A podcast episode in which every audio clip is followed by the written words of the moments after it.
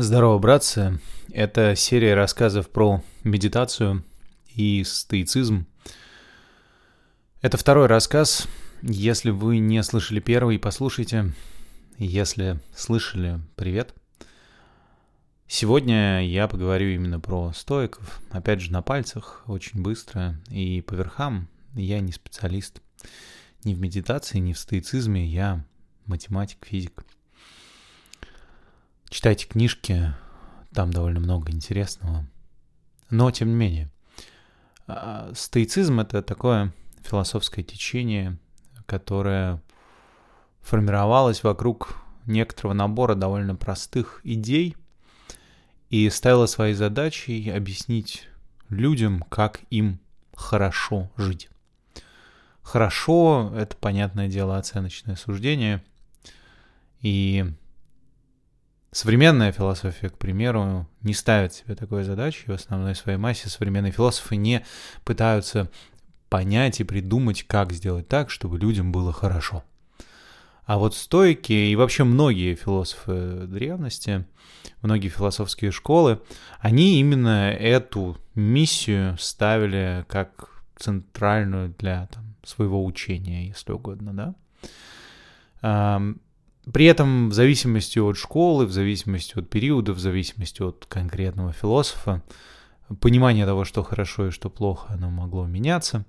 Но вот эта общая базовая идея, что философия нужна человеку для того, чтобы организовать его жизнь, если угодно, и сделать его счастливым за счет этого, эта идея, она в той или иной форме встречается у многих философских школ – и у многих религиозных на самом деле учений. Стойки говорили, что они хотят сделать так, чтобы человек жил хорошо. Но при этом, в отличие от, допустим, эпикурейцев, которые говорили, что хорошо это, опять же, если очень на пальцах, это максимизация удовольствия, то стойки говорили, что максимизация удовольствия — это так себе идея и объясняли на достаточно понятных примерах. Дело в том, что если вы постоянно испытываете хорошие эмоции, у вас вырабатывается гедонистическая толерантность, если угодно. Звучит э, очень умно словосочетание гедонистическая толерантность. Я сейчас попытаюсь его объяснить на пальцах. Вот смотрите, если вы съели конфету, вам вкусно и сладко. Но если вы съели две конфеты, вам вкуснее и слаще, но, наверное, не в два раза. А если вы съели целую банку нутеллы ложкой, то, скорее всего, у вас а, что-то очень плохое в жизни случилось, и вы не можете остановиться. Но вам на самом деле не вкусно и не сладко уже давно вы просто пытаетесь выжать из мозга хоть немножечко дофамина, а, потому что знаете, что обычно, если съесть что-нибудь сладкое, этот самый дофамин выпадает. Если вы, не знаю, купили первый в жизни автомобиль, то это, наверное, один из самых счастливых дней, может быть, в вашей жизни, по крайней мере, один из самых счастливых, связанных с покупкой чего-нибудь. Когда вы купили третий или пятый автомобиль, даже если это очень крутой автомобиль, даже если он круче вашего первого, э, скорее всего, количество радости, которое вы почувствуете, будет меньше. Это и есть гедонистическая толерантность. Наш организм вырабатывает некоторую э, толерантность к позитивным эмоциям, особенно если этих позитивных эмоций очень много, и если они не базируются на каком-то глубоком внутреннем фундаменте, если они базируются на каких-то очень примитивных базовых инстинктах, да, бери больше, кидай дальше, ешь сладкое и, и вкусное, а, занимайся сексом, а, тащи больше, больше всего к себе в дом. При этом надо понимать, что все это работает. Это действительно приносит позитивные эмоции. Но, во-первых, как в случае с банкой Нутеллы, очень часто эти позитивные эмоции в конечном итоге оказываются разрушительными, да, и мы знаем людей, которые борются с проблемой лишнего веса. Я сам борюсь с проблемой лишнего веса практически всю свою жизнь. И там, в моем случае это проблема меньше, чем проблема моих родителей, у них это намного более серьезная история. А, и это как раз пример того, как попытка максимизировать удовольствие приводит к тому, что человек сокращает свою жизнь, привносит в нее болезни, а, которые абсолютно не про удовольствие. Да? То есть сама по себе вот эта тактика гедонизма, она выходит боком, говорили стойки. А коли так, надо тогда разобраться, что же значит жить хорошо – Альтернативным взглядом на эту проблему может быть такой, а давайте вместо того, чтобы максимизировать удовольствие, минимизировать страдания. Это тоже так себе идея. В частности, часто в жизни бывают ситуации, когда страдания никуда не деть. Мы все в конечном итоге умрем. И избавиться от этого факта нам не получится. А мы болеем, мы теряем близких. В конце концов, иногда, как сейчас, внезапно на Земле случаются войны. И часто эти вещи нам не подконтрольны. Поэтому, если мы поставим своей задачей минимизировать страдания, мы тоже обречены на неудачу. Просто потому, что львиная доля вещей, причиняющими нам страдания, да, они находятся за пределами нашего локуса контроля. Мы не можем проконтролировать то, как мы умрем. Мы можем, конечно, попытаться максимально это отсрочить, заняться спортом, бросить курить, э, не знаю, начать правильно питаться и так далее и тому подобное, но в конечном итоге это страдание неотвратимо. Мы должны его испытать. И так практически с любым неотвратимым страданием в нашей жизни. Какая же тогда правильная стратегия? Что же тогда делать, если максимизировать удовольствие может оказаться разрушительным, если минимизировать страдания невозможно? Какой же путь выбрать человеку? Ну и вот ответ на этот вопрос, который предлагают стойки, он, на мой взгляд, довольно изящный и крайне логичный. Они говорят, нужно научиться правильно относиться к тому, как развивается наша с вами жизнь. Нужно научиться ценить хорошее, и нужно научиться не поддаваться плохому.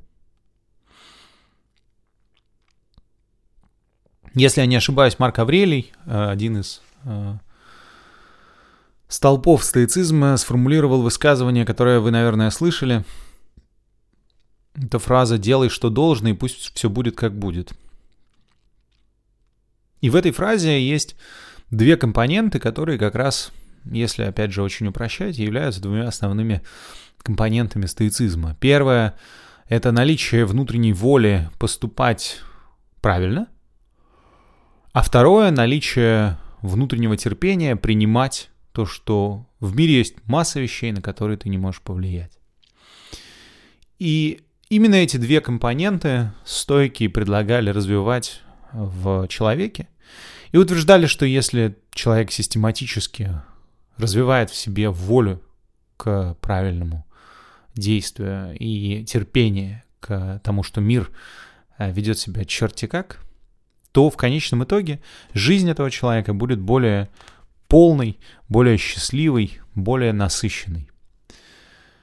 Они приводили довольно много примеров а, того, как на уровне каких-то практически повседневных действий, мыслей, решений можно достичь а, вот этого состояния, когда ты делаешь, что должно, а все идет как идет.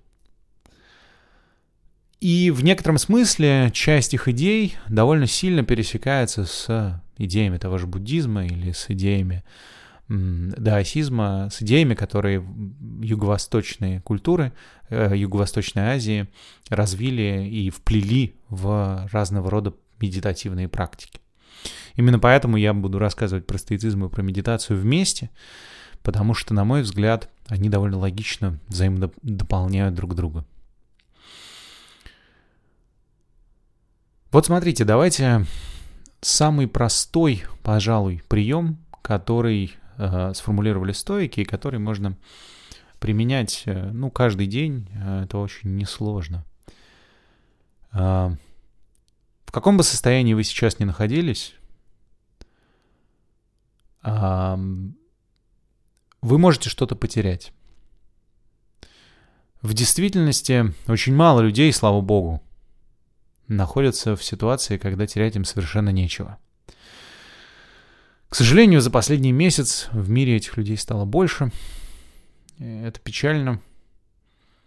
Но если вы слушаете меня сейчас, значит, у вас есть доступ к электроэнергии, у вас есть аудиоплеер или телефон. У вас есть, по всему, судя по всему, доступ в интернет. А, значит, вам есть что терять. И вот один из самых простых приемов, который очень хорошо помогает выработать в себе внутреннее терпение к страданию и терпение к неконтролируемым изменениям этого мира, с одной стороны, а с другой стороны, любовь, тепло и принятие, и радостное принятие того, как вы живете в данный момент, это такая простая идея. Если тебе есть что терять, представь, что ты это потерял. Ну и речь не идет о там, 10 рублях а, или о куртке которая вам нравится. Хотя может идти об этом. Речь идет, допустим, о близком человеке. Если у вас он есть. Можно на секунду представить, что его нет. По тем или иным причинам. Он умер, или просто не захотел с вами быть и ушел. Или вы вообще никогда не встретились. Просто не знакомы. Просто живете точно так же, как живете, в той же квартире, где живете. А любимого человека в ней нет.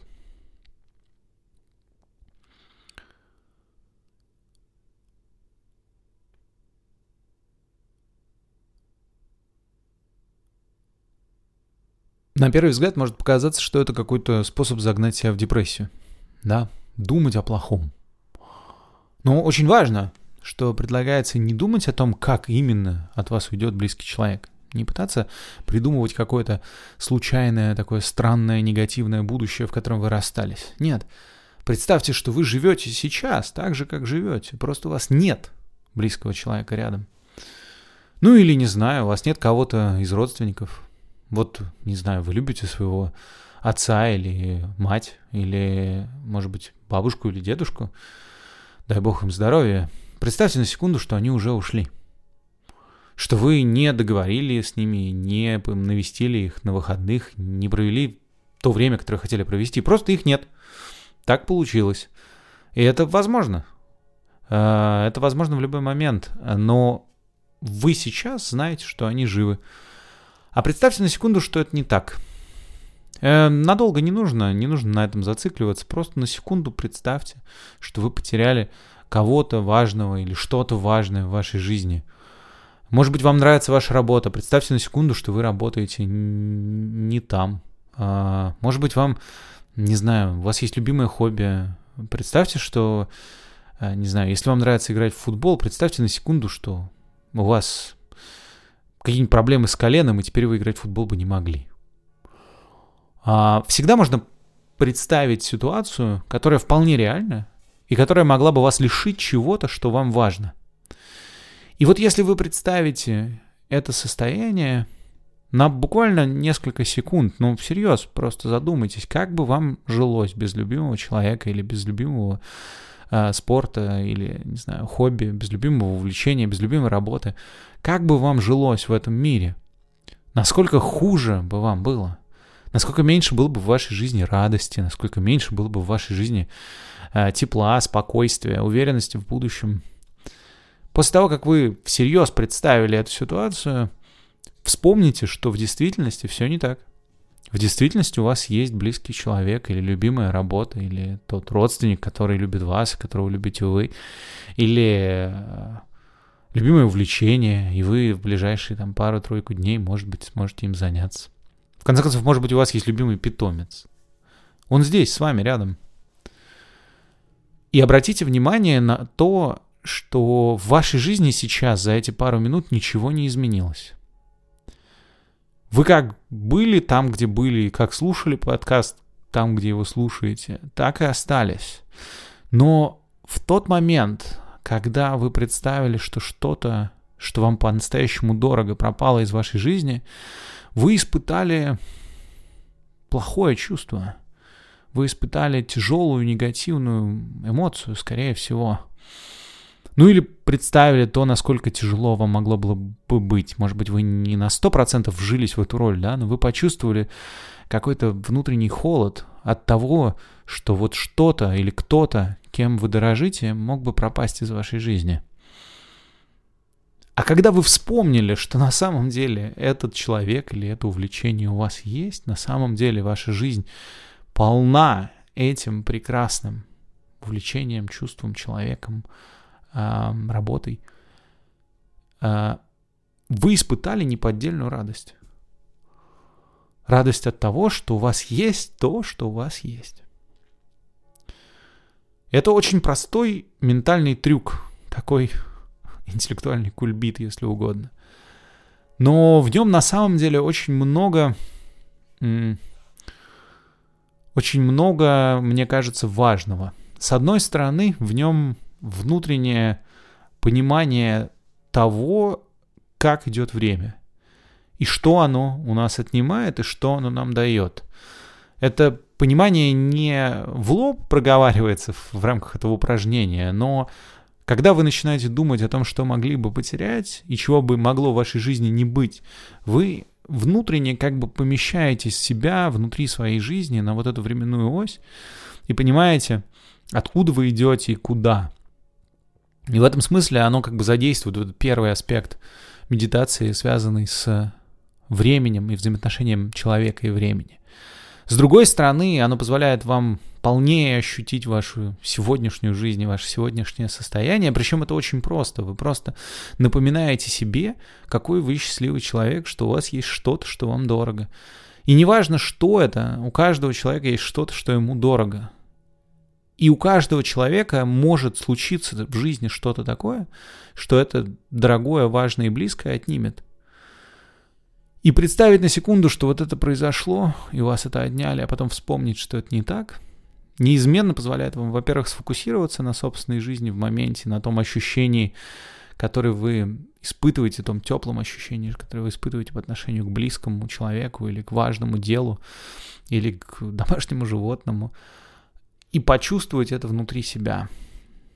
И почувствовать себя лучше от этого, да. Почувствовать это тепло, эту любовь, эту заботу и понять, что вы счастливый человек. Это не очень сложное упражнение, его можно пару раз в неделю делать перед сном. Просто прежде чем уснуть, на секунду представить, что вы потеряли что-то, из того, что у вас есть. А потом вспомнить, что вы этого не теряли, и внутренне обрадоваться, и вспомнить, что вам повезло жить на этом свете. Это второй рассказ про стоическую медитацию. Спасибо большое, что слушали.